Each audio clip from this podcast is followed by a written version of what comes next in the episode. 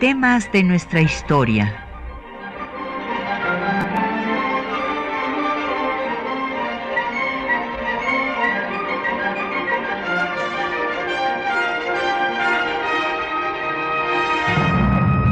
Un espacio que difunde el conocimiento del pasado para comprender nuestro presente. Programa a cargo de la maestra Patricia Galeana.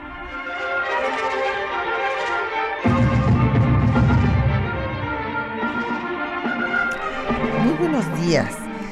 Pues vamos a hablar hoy de un movimiento de los mineros, una huelga que fue el antecedente realmente del movimiento ya armado de la revolución, porque después vienen una serie de levantamientos armados de los propios magonistas. Entonces tiene esta huelga una gran trascendencia y se llevó a cabo hace 110 años, justamente en estos días estaba aconteciendo. Así es que es un buen momento de recordarla y hablar de la importancia que tuvo y de sus antecedentes. Y tenemos el gusto de que nos acompañe la doctora Ana Rivera Carbó, que es especialista en estos temas. Muy, muy bienvenida, Ana. Qué gusto que estés aquí. Gracias, Patricia, por la invitación. Y vamos a tener para ustedes publicaciones. En este caso tenemos la obra, bueno, el primer volumen de la obra en ocho volúmenes que publicó el Instituto Nacional de Estudios Históricos de las Revoluciones de México, eh, de José C. Sobre la crisis del porfirismo. Él eh, publicó una serie de artículos en La Opinión eh, de Los Ángeles y otros que publicó también en Texas. y en estas recoge todos los testimonios de los revolucionarios exilados. Y estos eh, artículos fueron eh, reunidos en estos ocho volúmenes, de los cuales hoy les estamos dando el primero que trata justamente de la crisis de la dictadura porfirista. Llámenos, tenemos como siempre eh, para su comunicación el 5536 8989, una alada sin costo 01 800 505 2688, un correo de voz 5623 3281, un correo electrónico temas de nuestra historia arroba yahoo.com mx. En Twitter nos puede seguir en arroba temas historia y en Facebook en temas de nuestra historia UNAM y el programa queda en línea una semana en el www.radiounam.unam.mx por si usted no nos puede escuchar en este momento hasta que termine el programa. Bueno, pues eh, nos da mucho gusto recibir a la doctora Ana eh, Rivera Carbó, que es investigadora del Centro de Estudios Históricos del Instituto Nacional de Antropología e Historia y autora de obras claves que se vinculan con el tema, por el tema de pues del sindicalismo precisamente, como el de la Casa del Obrero Mundial, Anarcosindicalismo y Revolución Mexicana y también pues una espléndida eh, biografía y donde nos da cuenta de uno de los hombres que desde mi punto de vista pues es eh, clave para eh, la constitución de 17, Francisco Mújica. La patria ha podido ser flor, que lleva un título muy bonito.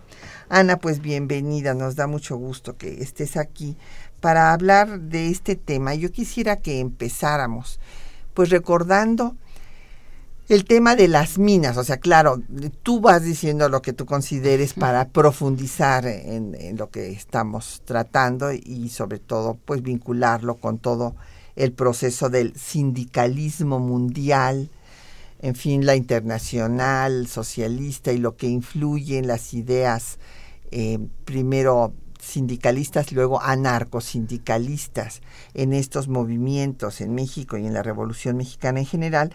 Pero yo quisiera también ubicar el tema de las minas y la propiedad del subsuelo, que hay que recordar desde la conquista española, pues son del rey.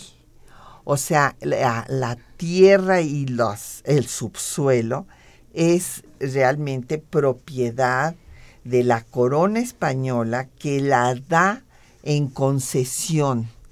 Y después cuando viene la independencia, eh, se tardan en legislar en esta materia. Y bueno, en principio todo lo que antes era de la corona ahora es de la nación. Y eh, hay una eh, ley muy interesante de 1861 de Juárez que propone, claro que luego viene la intervención y bueno, pues ya este, esto queda en segundo plano, pero propone que el Congreso legisle para cambiar los ordenamientos mineros. Efectivamente, la minería es una de las actividades clave de México desde la época colonial. México fue a lo largo de los tres siglos de la colonia un gran exportador minero, de plata sobre todo, eh, el historiador Antonio García de León ha estudiado cómo Veracruz es un punto neurálgico de la economía mundial porque es por donde sale la plata que alimenta la economía europea a lo largo de del mundo. claro. el camino de la plata, esta obra de esta colega del Colegio de Historia que nos habla cómo llega la plata hasta China. Efectivamente.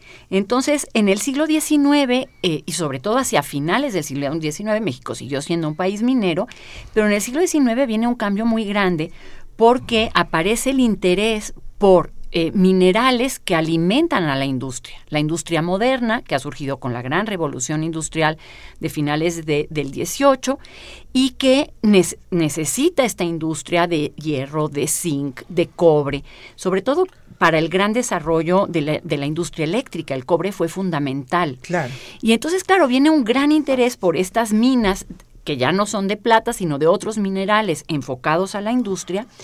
Y eh, y efectivamente se empiezan a hacer modificaciones a la ley. A lo largo del porfiriato se hicieron leyes mineras que modificaban este esto que comentabas, este dominio de la corona primero, luego de la nación mexicana sobre los bienes del subsuelo, y entonces los superficiarios, es decir, los dueños del terreno, eran dueños de lo que había también en el subsuelo. Y usando estas legislaciones porfirianas, eh, llegaron a México grandes intereses, primero británicos, que fueron barridos después por los intereses norteamericanos, en la minería mexicana, sobre todo en el norte del país. Y obtuvieron concesiones eh, muy importantes de minas, eh, como el caso de la minera de Cananea, en minas de cobre. Así es. Sí, recordemos que en la época colonial, bueno, lo que importaba era el oro, la plata. Nunca se me olvidará que eh, cuando eh, conocí la Catedral de Sevilla, eh, la guía, cuando se enteró que era mexicana, me dijo, pues aquí está todo vuestro oro. Le dijo, pues efectivamente. allá en efecto, allá está todo el oro y bueno, la plata y, y después lo importante para la industria, para la electricidad, pues fue el cobre. Pero hay que recordar que el tema de los centros mineros, desde, bueno, pues Zacatecas, que surge, eh, justo la ciudad surge en torno a las minas o eh, una obra magistral como la de Santa Prisca que se hace gracias a la riqueza de plata de Tasco, en fin, lo de las minas La Valenciana en Guanajuato, el Real del Monte en Hidalgo, pero tienen condiciones y hay problemas con eh, las personas para trabajar estas minas desde toda la etapa colonial hay no solo levantamientos, una gran mortandad indígena, porque no estaban acostumbrados a esos trabajos forzados en esas condiciones infrahumanas, y esto hace que se traigan esclavos negros para que sean más resistentes para el trabajo de las minas, precisamente. O sea que tiene todo un impacto también eh, social y hay eh, levantamientos desde 1549 eh, porque hay un cambio, por ejemplo, una cédula real para que los encomenderos ya no puedan contar pues con la mano de obra eh, como la estaban explotando.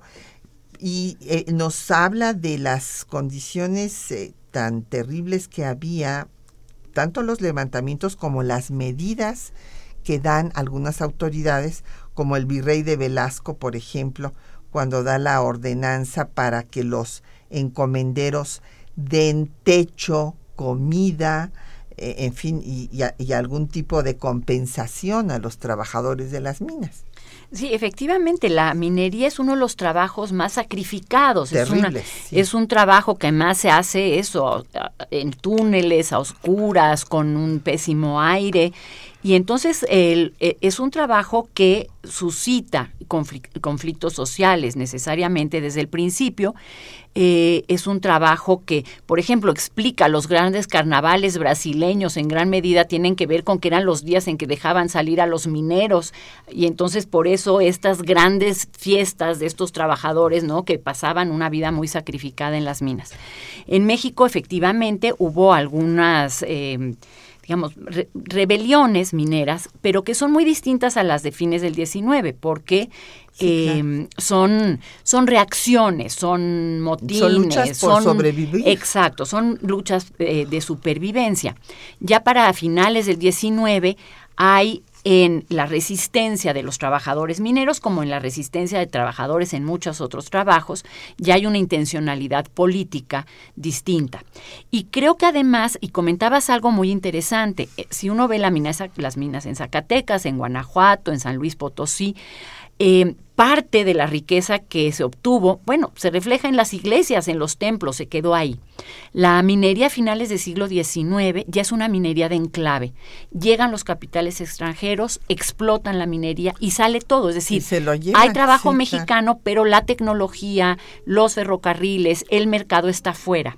Y esto tiene que ver en parte con esta expansión del capital de fines del 19 que funciona ya a partir de grandes consorcios que abarcan ferrocarriles, las madereras, por ejemplo, están forman parte de la industria minera, la propia mina y los bancos que financian el desarrollo minero. Entonces, estos consorcios funcionan como economía de enclave, sacan todo el mineral y se vende directamente a las economías eh, de las potencias. Pues vamos a hacer una pausa para escuchar la cárcel de Cananea, ya que estamos hablando de la huelga que se llevó a cabo hace 10, 110 años allá en la mina de Cananea en Sonora con eh, Chabela Vargas.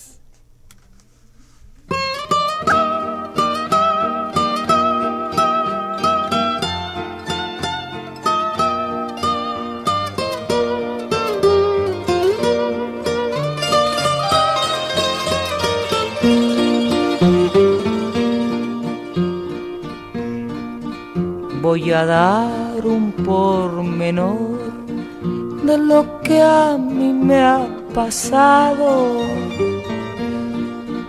Voy a dar un pormenor de lo que a mí me ha pasado.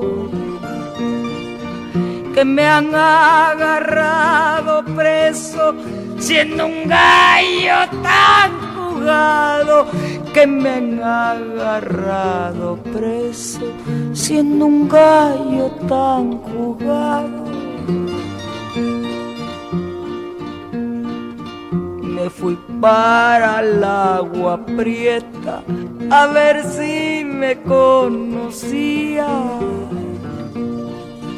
Me fui para el agua prieta a ver si me conocía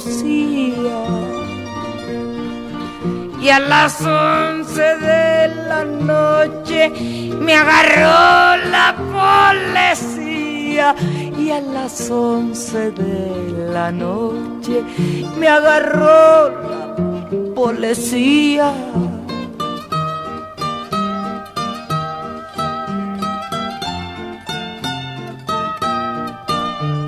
Bueno, pues vamos a seguir oyendo a Chabela Vargas así de fondo. Nos gustaría quedarnos a oírla todo el programa. Pero bueno, estábamos hablando de cómo evidentemente en la época colonial hay movimientos, motines, sublevaciones para sobrevivir y después ya en el siglo XIX van a empezar a surgir pues las eh, organizaciones de obreros, ya, sobre todo en la parte final, porque bueno, pues antes además entre las guerras internas y la, el acoso internacional tampoco se pudieron desarrollar mucho estas organizaciones, pero ya en 72 se funda el Gran Círculo de Obreros de México y hay una huelga en Real del Monte, en Hidalgo, y en 76 pues es el primer gran Congreso General de Obreros. Eh, hay que ver que hubo, aunque eran ilegales estos movimientos, esto es muy importante decirlo, eh, en el sistema dictatorial porfirista, de 1881 a 1895 hay registradas 250 huelgas. Y bueno, estas fueron subiendo de tono porque, como tú dices, tenían ya un trasfondo político.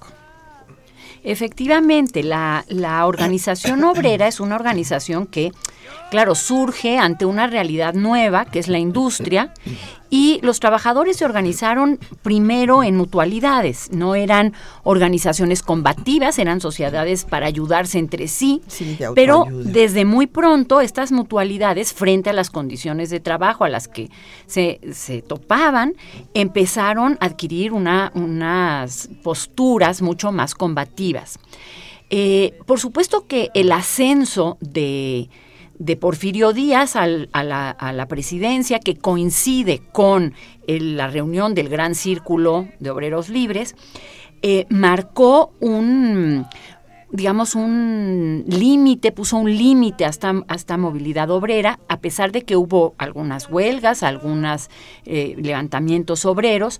La verdad es que con la consolidación del régimen porfirista, el movimiento obrero tuvo grandes dificultades para actuar. Y no solo en México, es un proceso paralelo al resto del mundo, en donde la derrota de la Comuna de París en 1871 también, digamos que aletargó al movimiento obrero, la represión feroz de la comuna hizo que el movimiento obrero en todo el mundo eh, viviera una época de repliegue, que, claro, ocurría al tiempo en que las grandes potencias se comían al mundo, ¿no?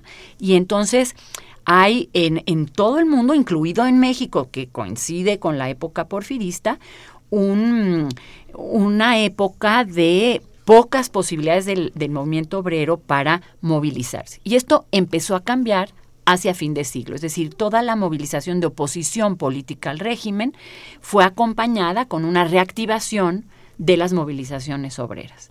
Y bueno, paralelamente hay que decir que para lograr un mayor desarrollo económico, eh, la eh, dictadura porfirista va a empezar a darles más facilidades a los extranjeros para venir a invertir, porque, por ejemplo, eh, se hace en 1887 una ley para exceptuar de impuestos a los inversionistas y entonces eh, pues viene un auge de estas inversiones y es pues eh, por esas fechas cuando surge justamente la compañía de este señor Green allá en Cananea. Eh, sí, el régimen porfirista eh, dio enormes facilidades a la inversión extranjera en la minería, en los ferrocarriles, en la industria, porque la oligarquía mexicana, es decir, aquellos mexicanos que tenían capitales como para invertir en la industria, todavía tenían una concepción mucho más tradicional para que hacía que prefirieran invertir en cuestiones agrarias, rurales ganaderas. ¿no? Entonces no había en México una vocación todavía empresarial hacia la industria. Y además México no tenía, no contaba en esa época con la tecnología moderna como para desarrollar estas grandes eh, industrias de punta. ¿no? Entonces, claro, se combina el afán de las potencias de Inglaterra y de los Estados Unidos sobre todo, pero de Francia y Alemania también, por invertir en el mundo entero en estos temas, con la necesidad de Díaz de desarrollar también los temas mineros, eléctricos, ferroviarios, para lo cual requería la tecnología y el capital extranjero. Entonces, una combinación, digamos, perfecta para, para Díaz y para el capital, eh, que resulta efectivamente en estas grandes propiedades en manos de extranjeros. Así es, si bien hay que recordar que desde el siglo XIX los ingleses se habían adueñado de la minería, precisamente. claro. Eh, los pastes que muchas veces pues vamos a Pachuca y nos eh, gustan mucho estas empanadas de carne que les llaman pastes, pues resulta que son los pastries ingleses, porque se, era lo que se, lo que comían los mineros. Claro. Y entonces eh, esta eh, inversión que primero está dominada por los ingleses en el siglo XIX cambia y ya eh, en la etapa porfirista y en justo hace 110 años, los que están controlando ya son los norteamericanos, como el señor Green, que hace de la Consolidated Copper Company un emporio, o sea, es la mina más importante de cobre del país y una de las más importantes del mundo. Y además, como tú decías, era todo un enclave económico porque también tenía la concesión del ferrocarril eh, que iba de Cananea a Naco para después lleva, pues que se fuera todo a Arizona y además se decía que inclusive él era el que pagaba a los policías en Cananea. Efectivamente, el, inversionista Green que había comprado la concesión a, la familia del, de, Pesqueira. de Pesqueira, el gobernador Pesqueira, convierte a la mina de Cananea en una de las más importantes, y no es la más importante del país o del norte del país.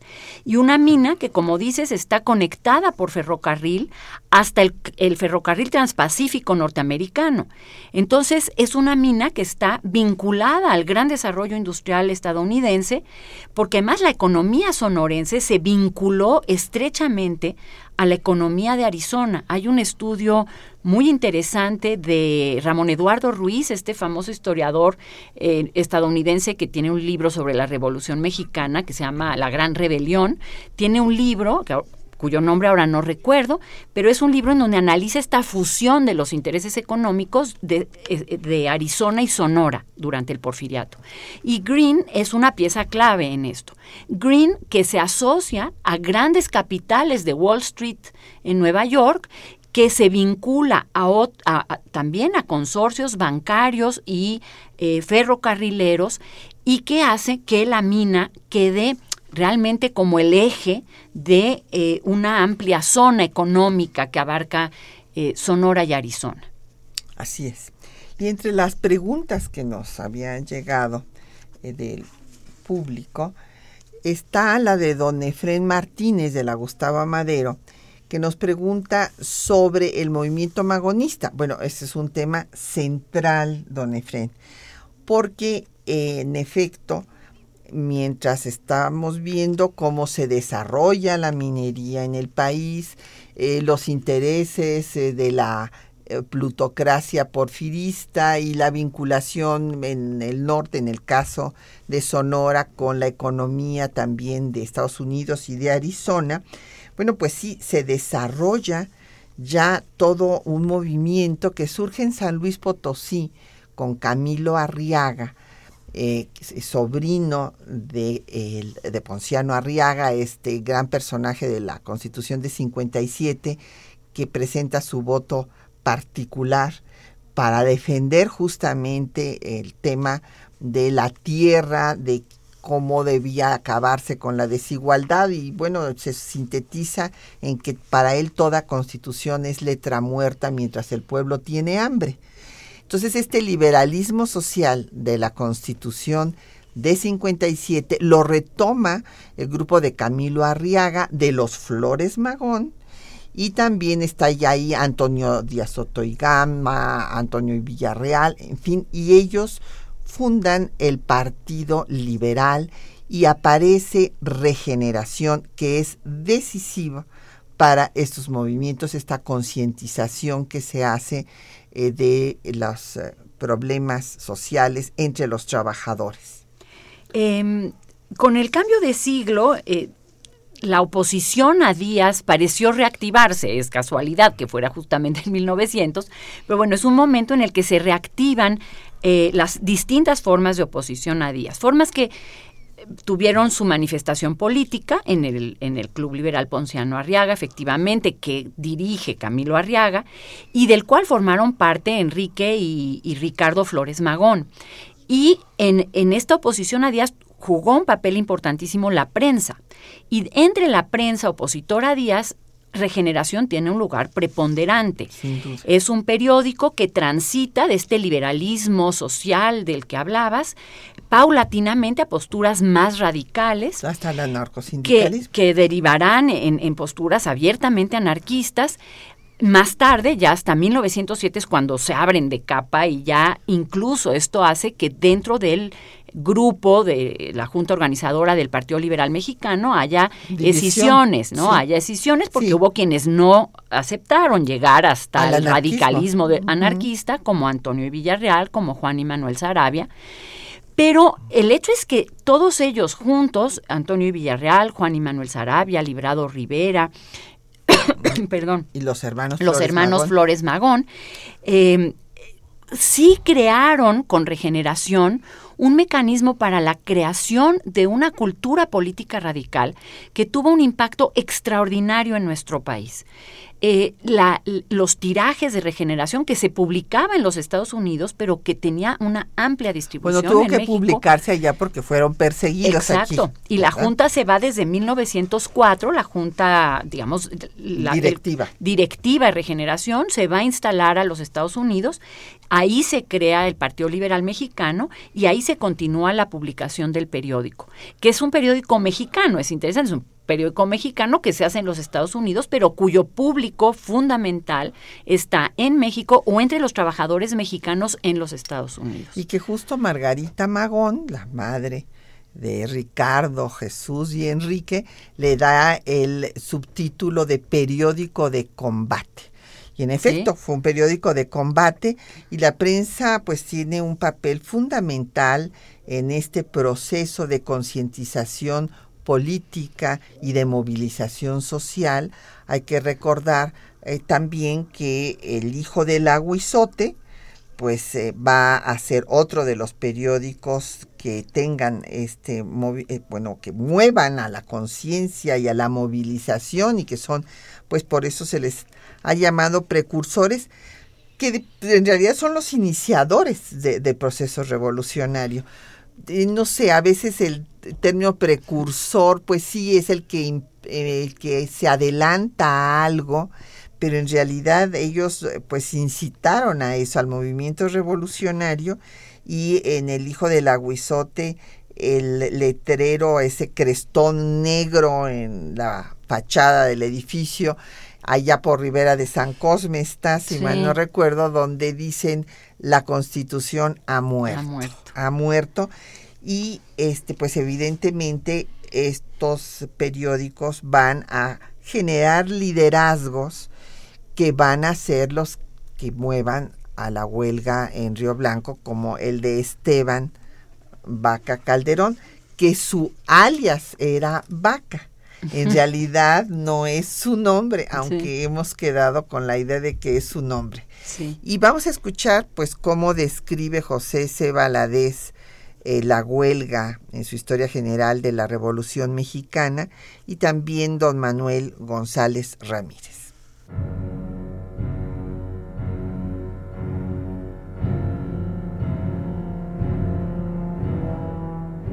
A principios del siglo XX surgió el Partido Liberal Mexicano. Entre sus integrantes se encontraban los hermanos Ricardo y Enrique Flores Magón, quienes editaban el periódico Regeneración, a fin de difundir las injusticias de la dictadura porfirista. Don José C. Valadez, en su Historia General de la Revolución Mexicana, narra la influencia de las proclamas de los hermanos Flores Magón en el estallido de la huelga de Cananea. Escuchemos. La impetuosa literatura de regeneración no era desoída en el país.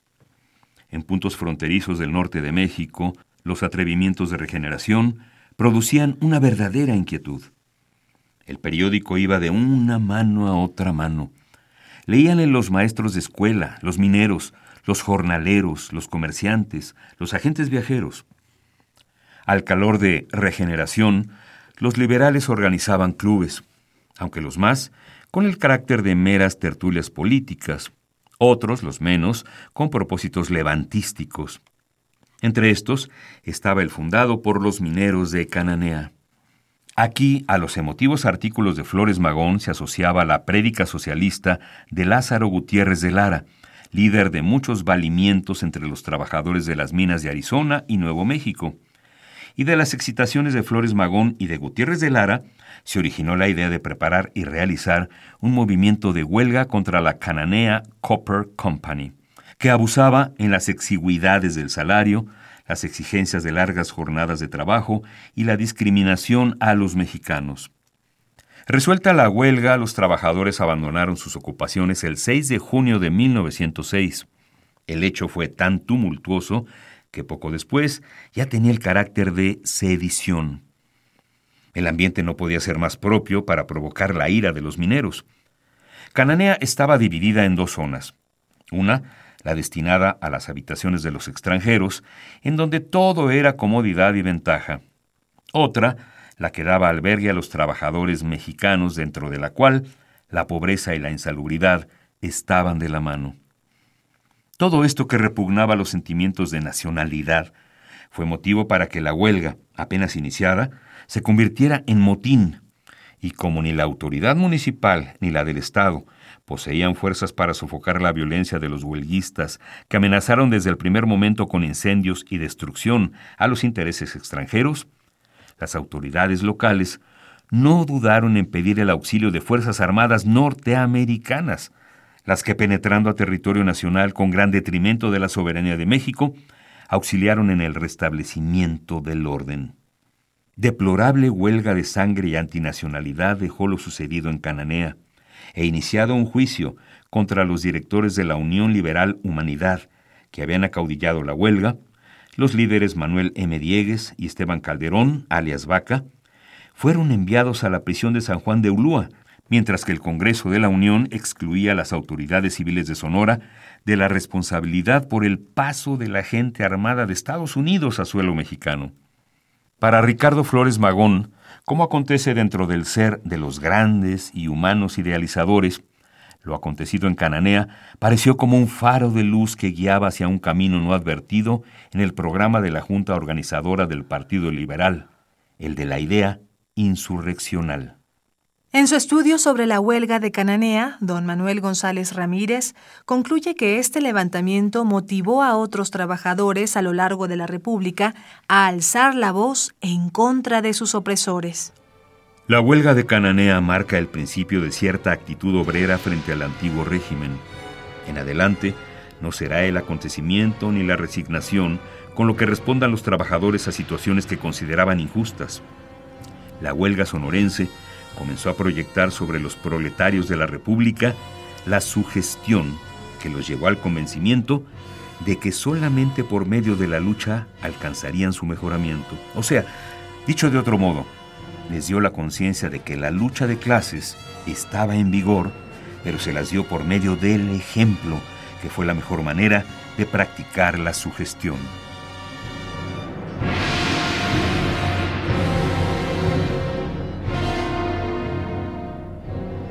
Bueno, pues nos han llegado muchas preguntas y comentarios y les vamos a dar paso porque si no después ya no nos va a dar tiempo.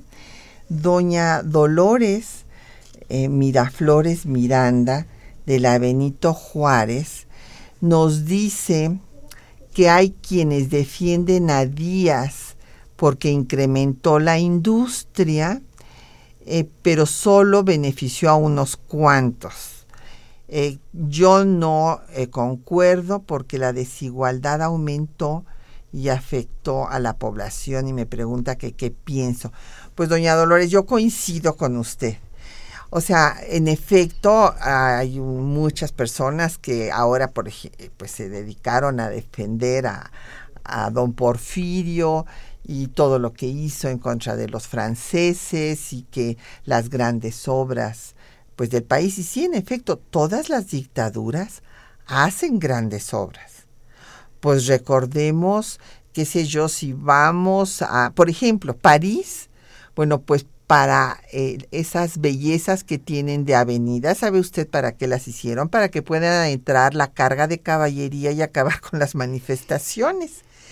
Y si vamos a, Austria, bueno, pues Francisco José, que era un autócrata, fue el que hizo los bellos edificios de Austria.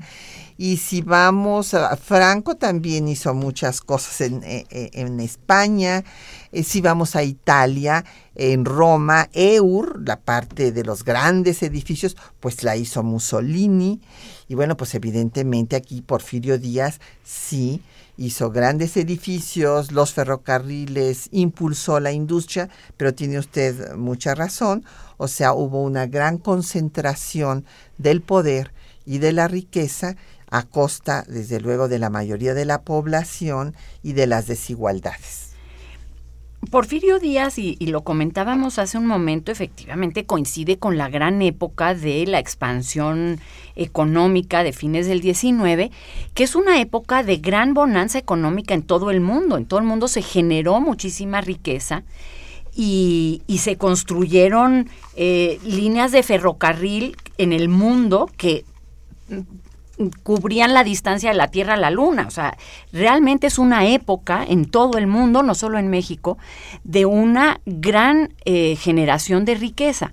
El problema es que toda esta acumulación de riqueza se dio en unas cuantas manos y que eso es lo que hace que muchos autores eh, que actualmente están tratando de reivindicar la visión positiva del régimen de Díaz, digamos, la parte rescatable, se topan siempre con un problema, y es que si todo iba tan bien, ¿por qué a partir de 1910 y desde antes, como estamos hablando hoy de la huelga de Cananea, pasaron las cosas que pasaron? ¿Por qué este país estalló por los cuatro costados y por qué Europa en 1914 estalló por los cuatro costados si las cosas iban tan bien? Pues porque la distribución de la riqueza y porque los conflictos por los mercados entre las potencias, pues llevaron a estos grandes estallidos sociales. Así es. Don Luis Luna de la Benito Juárez eh, nos dice que cuando la corona dejó de ser propietaria, pues cuando se independizó México, don Luis, entonces ya lo que era la propiedad real pasó a ser la propiedad nacional de la nación y bueno, después claro, vinieron estos cambios, como hemos dicho ya en la etapa porfirista, en que los dueños del suelo eran dueños también del subsuelo, cosa que se va a cambiar después, y bueno, pues nada menos con la nacionalización del petróleo, con el general Cárdenas, por ejemplo. Sí, y bueno, desde antes con el artículo 27 constitucional, que es un artículo extraordinario, que bueno, hoy está completamente desfigurado, pero que en su redacción original fue, digamos, restauracionista de este derecho de la nación a los recursos del subsuelo. Así es.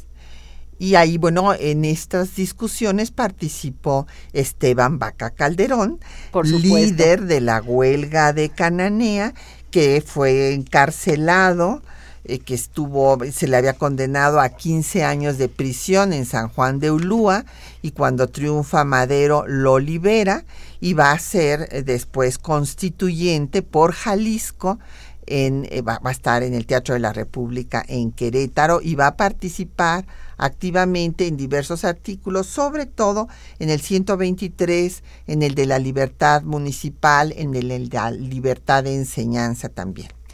Eh, don José Luis Jaimes de Cuauhtémoc me pregunta que qué papel jugaron los mineros en la lucha por la independencia. Bueno, pues ahí tenemos el, eh, al Pípila, don José Luis, que ya sabe usted que dicen que no existió, aunque hay otros autores que han encontrado hasta cómo se llamaba, pero lo que es cierto es que el, pipo, el pípila es un símbolo, es un símbolo de los trabajadores mineros que no fue uno, fueron muchos que en efecto para que no les cayeran los proyectiles que les lanzaban eh, los españoles eh, desde la Alhóndiga, pues eh, que, murieron además, porque siempre se ha hablado de que qué barbaridad, mataron a todos los que estaban en la Alhóndiga. Sí, pero antes de matar a todos los que estaban en la Alhóndiga, murieron muchísimos de los insurgentes que quedaron ahí regados alrededor de la lóndiga y que se protegían la espalda porque eran mineros y sabían cómo protegerse de este tipo de, de cosas con lajas de, de, piedra, ¿no? Y es bien interesante lo de Guanajuato, qué bueno que lo comentas, porque Riaño originalmente armó a los mineros para defender a la ciudad del acoso de los insurgentes pero de repente ya le empezó a dar miedo haber armado a toda esta gente y entonces cuando resguarda a las élites en la lóndiga, Claro, los mineros dicen, ah, entonces a nosotros nos dejan afuera y los otros se protegen. Y por supuesto se sumaron en masa a los insurgentes. Pues claro, claro. José Guadalupe Medina de la Netzahualcoyot nos pregunta que cómo se les pagaba. Bueno, a los, pues esa, ese es el problema y ahí vamos a llegar a la huelga finalmente. El tema es que había más de 5 mil trabajadores mexicanos y más de 2 mil norteamericanos. Y a los norteamericanos les pagaban 5 pesos en oro y a los mexicanos les pagaban 3 pesos en plata. Entonces lo que ellos pedían es que se les pagara lo mismo, puesto que estaban haciendo el mismo trabajo. Y además, como ya escucharon en la descripción de Baladés, había dos mundos, o sea, el mundo de las comodidades donde este, se movían los extranjeros desde la vivienda misma, la higiene, y el mundo pues infrahumano en donde tenían a los mexicanos. Sí, la, situación en la mina de Cananea evidenciaba este predominio de los intereses norteamericanos, eh, cosa que funcionaba igual en el lado estadounidense. También en las minas como en Bisbee, había muchos, en los Estados Unidos, en Arizona, había muchos trabajadores mexicanos que tenían peores condiciones que las de los trabajadores estadounidenses. Y claro, este elemento fue un elemento clave para que estallara la huelga el primero de junio de, del año 6. Eh, la demanda de igualdad de condiciones de trabajo fue la demanda fundamental, junto con otras demandas que son importantísimas, que son la demanda por jornadas de ocho horas y la demanda de un salario mínimo, que son demandas que forman parte de la agenda obrera en todo el mundo en estos años. Es decir, ya no es solo una reacción espontánea frente al malestar, sino que hay ya un programa eh, de acción que está inscrito en el de las luchas obreras en todo el mundo, que en estos mismos años están luchando por jornadas eh, máximas, salarios mínimos, días de descanso, derecho de asociación y huelga y en el caso mexicano igualdad de condiciones, Con lo los cual extranjeros. perfilaba una suerte de lucha antiimperialista. Así es. Vamos a escuchar eh, otro corrido, en este caso vamos a oír eh, de la otra gran huelga, que fue la huelga de Río Blanco, de 1907, que es una huelga que la conocemos como Río Blanco, pero se unieron todas las fábricas textiles de los alrededores eh, de Veracruz.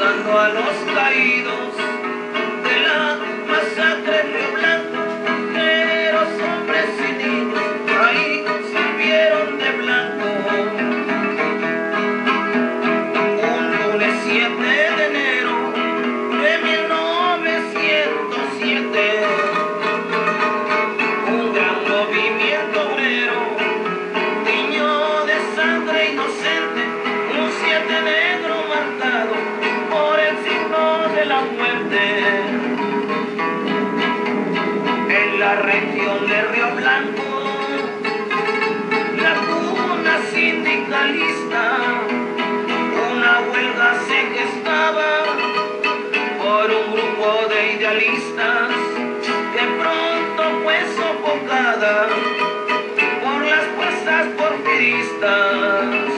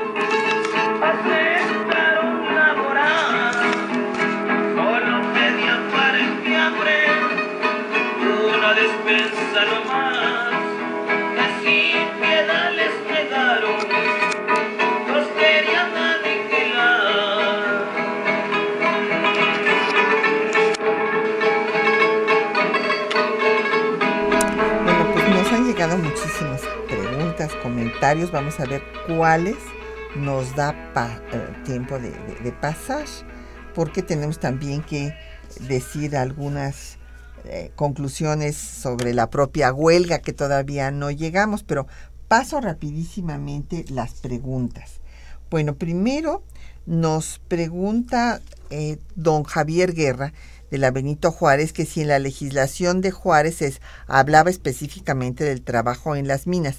No, lo que se hizo, lo que hizo Juárez fue suplir, vamos, con esta ley que da en 61 y acuérdense que luego llegan ya a, a final del año, pues llegan primero los españoles, franceses e ingleses a Veracruz y entonces pues viene un momento en el que ya esto no puede seguirse avanzando, pero él lo que da es una ley para legislar en el tema de los ordenamientos mineros, que no se había hecho, o sea, había sido una omisión eh, en, ese sentido.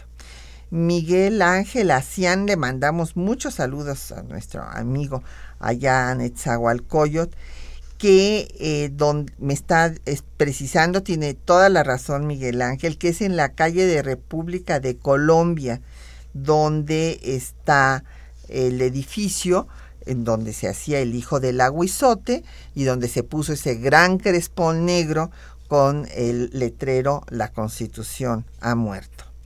Minerva Ramírez García de Netzahualcoyot dice que pues en Cananea todavía siguen mal las, la situación de los mineros y que hay un gran paralelismo, nos dice doña Claudia López, en la situación de los trabajadores. Eh, y las, bueno, sí, pero no, no se compara, o sea, de todas maneras, eh, evidentemente tenemos muchos problemas, pero imagínese usted con la situación de hace 110 años, sí, eh, pues esta huelga que solo duró cinco días, porque fue reprimida y fue reprimida no solo por la policía que se dice que pagaba el mismo señor Green y se llamó desde luego a los rurales y al ejército, pero mientras llegaba el ejército, pues llamaron a los eh, norteamericanos que violando la soberanía nacional entraron eh, a reprimir este, los Rangers. Por eso en la canción de la huelga de Cananea eh, dice el, eh, eh, la letra, me, me, que me agarraron a, a lo norteamericano, me caiga, porque sí, entraron sí. los norteamericanos. Sí, el, el dueño de, de, la mina, Green, William Green, eh, solicitó ayuda a la policía montada, a los Rangers norteamericanos, entró un eh, coronel Reining con cinco Rangers y un grupo de voluntarios. Esto es interesante porque, claro, tenían preocupación por la, la una crisis diplomática. Entonces el propio eh, gobierno norteamericano, que luego tuvo comunicación con su embajador y con el gobierno mexicano, eh, sí se, se, preocuparon de que no fueran, no fueran eh, militares o policías, sino voluntarios. Entonces entran doscientos y pico voluntarios, pero sí comandados por cinco Rangers y el, el el coronel Reining, y, eh, y están en, en, la, población como 12 horas, y claro, esto constituye un agravio enorme que desprestigió de una manera muy importante al régimen. La presencia de las, de las fuerzas norteamericanas que esperaron la llegada de las tropas mexicanas que venían desde Magdalena, eh, hizo que el, gobierno de, de, Díaz sufriera un enorme desprestigio y del gobernador Izábal que había autorizado la entrada de estas fuerzas. Manuel Pérez Morales de la Miguel Hidalgo dice que si el movimiento obrero mexicano vino de Estados Unidos. Bueno, no podemos decir precisamente que vino de Estados Unidos, o sea, aquí hay movimientos eh, pues eh, absolutamente autóctonos de trabajadores, de trabajadoras, por ejemplo, hay una huelga de cigarreras en la Ciudad de México desde el siglo XIX, o las zaraperas en Puebla, y no hemos hablado de la participación, por ejemplo, de Juana Belén, esposa de Cirilo Mendoza, que era un minero de Cananea justamente y que ella escribe en Vesper las condiciones infrahumanas en las que trabajaban los mineros, o sea, también las mujeres participaron apoyando la huelga. Y eh, pues hay estos movimientos y claro, hay también la, la politización y las ideas pues recorren el mundo, o sea, porque no podemos decir que sea eh, una idea que haya surgido en Estados Unidos, en tal caso pues son eh, vienen desde Europa y podemos remontarnos hasta la Internacional Socialista de 1864 o el Manifiesto Comunista de 1848. Sí, y, la, y además, bueno, las fronteras más que dividir son, son franjas muy porosas y durante esta época en que ocurre la huelga de Cananea había una gran eh, movilidad a un lado y otro de la frontera y en todo el lado norteamericano había una gran actividad de la IWW, de la gran central sindical, los Industrial Workers of the World, que tenían una afiliación de tendencia narcosindicalista y que eran muy cercanos a los organizadores del Partido Liberal Mexicano. Entonces, no es que fueran una simple influencia estadounidense, hay un viaje de ida y vuelta entre los mexicanos, los estadounidenses, que comparten una ideología que era universal en ese momento, era una ideología que tenía una gran difusión a través de grandes redes internacionales por todo el mundo. Claro, de ahí el nombre de la Internacional Socialista y Obreros del Mundo Unidos, o sea, se trataba de un movimiento mundial. Sí. Y entonces, bueno, evidentemente aquí pues la influencia más importante va a ser la, del grupo magonista, que sí se va a ir totalmente, como ya lo había dicho la doctora Rivera Carbó, al anarcosindicalismo, al anarquismo. Al anarquismo. Básicamente. Y este, por eso hay una división. Por ejemplo, Juana Belén tampoco se, se queda con Antonio Villarreal, no está de acuerdo con el anarquismo. Sí. Y bueno, esto ya se lo contestamos a don Manuel Pérez Morales de la Miguel Hidalgo, don Edgar Ramírez Aguilar de El Álvaro nos pregunta otra cosa totalmente distinta sobre el Teatro de la República que fue donde se firmó, sí, en efecto, el texto de la Constitución de 17 y está en Querétaro. Antes se llamaba Teatro Iturbide. Don Rafael Aranguren quiere que le repitamos los datos de la invitada, que le, la manda felicitar. Sí, es magnífica la doctora Ana Rivera Carbo. Es investigadora, es historiadora, desde luego, de la UNAM investigadora del Instituto Nacional de Antropología e Historia, especialista justo en este periodo, ya habíamos hablado de su obra sobre la Casa del Obrero Mundial y sobre Francisco Mujica. Y don, bueno, el señor Alcaraz de la Benito Juárez dice que eh, le anunciemos qué tema vamos a tratar la próxima sesión para prepararse pues eh, vamos a hablar de don Ignacio Ramírez el Nigromante para dentro de ocho días. Le agradecemos a José Alfredo Cid, como siempre, sus tweets, lo mismo que a Jeremías, a Mario Ruiz Otelo, a Aníbal Salvatierra, a Arzadevi, a Rocío LM, y todos ellos están por tweet, a Josefina Cruz de Whisky Lucan, Muchísimas gracias por sus llamadas y comentarios, lo mismo que a David Santiago eh, de Coacalco y a Maika Catalán de Netzahualcoyot. Y bueno, pues yo creo que tenemos que eh, dar pues datos que nos han faltado un poco, datos duros de muertos, por ejemplo, porque hay que ver que pues esto además se avivó el problema porque uno de los norteamericanos trabajadores de la mina de apellido Metcalf mató a un minero en la manifestación, recorrían dos mil mineros las calles, se, calcula que tres mil fueron los que se pusieron en huelga y a uno pues le disparan y pues ahí queda.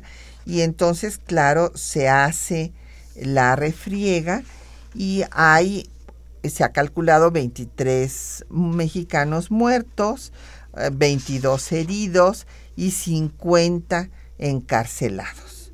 Entre ellos, pues los propios líderes como Diegues, como Vaca Calderón, y que van a ser liberados, como ya había yo dicho, cuando toma el poder Francisco y Madero. Y algo que es muy importante y que no quisiera yo dejarlo de mencionar es que en este eh, mismo momento se da el programa del Partido Liberal, que es sin duda el programa más completo que se escribió porque no solamente aborda todos los problemas sociales, sino también los políticos. Establece un régimen parlamentario y entre los programas sociales hay una cláusula que es la 32 que se dedica al tema justamente que estamos tratando, a que los empresarios sean obligados a tener a una minoría de trabajadores extranjeros, pero que nunca haya una eh, diferencia en el pago y en el trato a los eh, mexicanos eh, con detrimento de su condición respecto de los extranjeros. Jornada laboral de ocho horas, incluyen hasta el trabajo doméstico de las mujeres, salario mínimo, no trabajo de menores de 14 años, seguridad para el trabajador, alojamiento higiénico, pago en efectivo, descanso semanal, en fin, desaparición de tiendas de raya, eh, todo lo que después finalmente se va a retomar en el artículo 123 de la Constitución.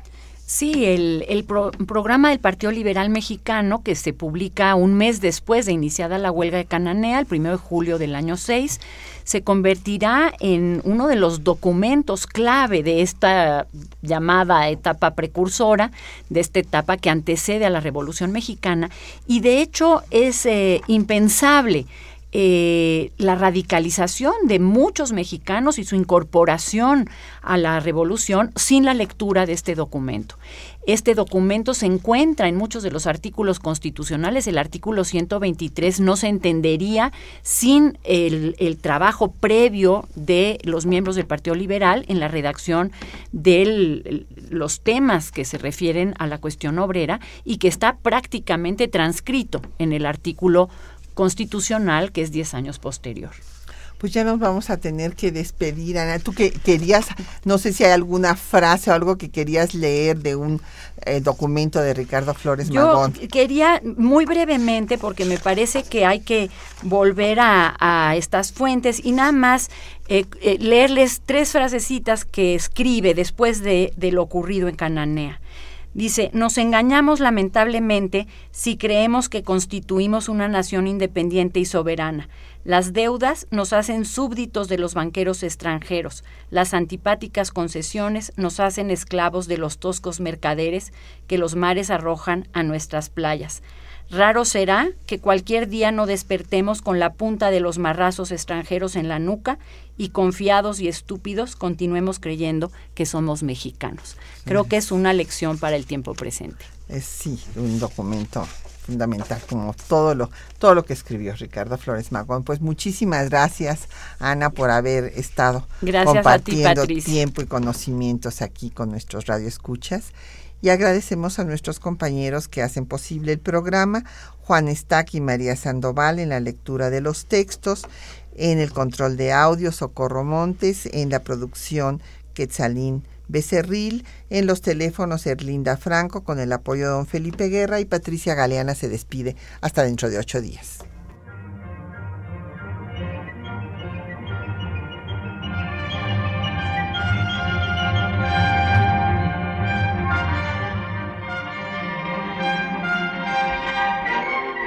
temas de nuestra historia.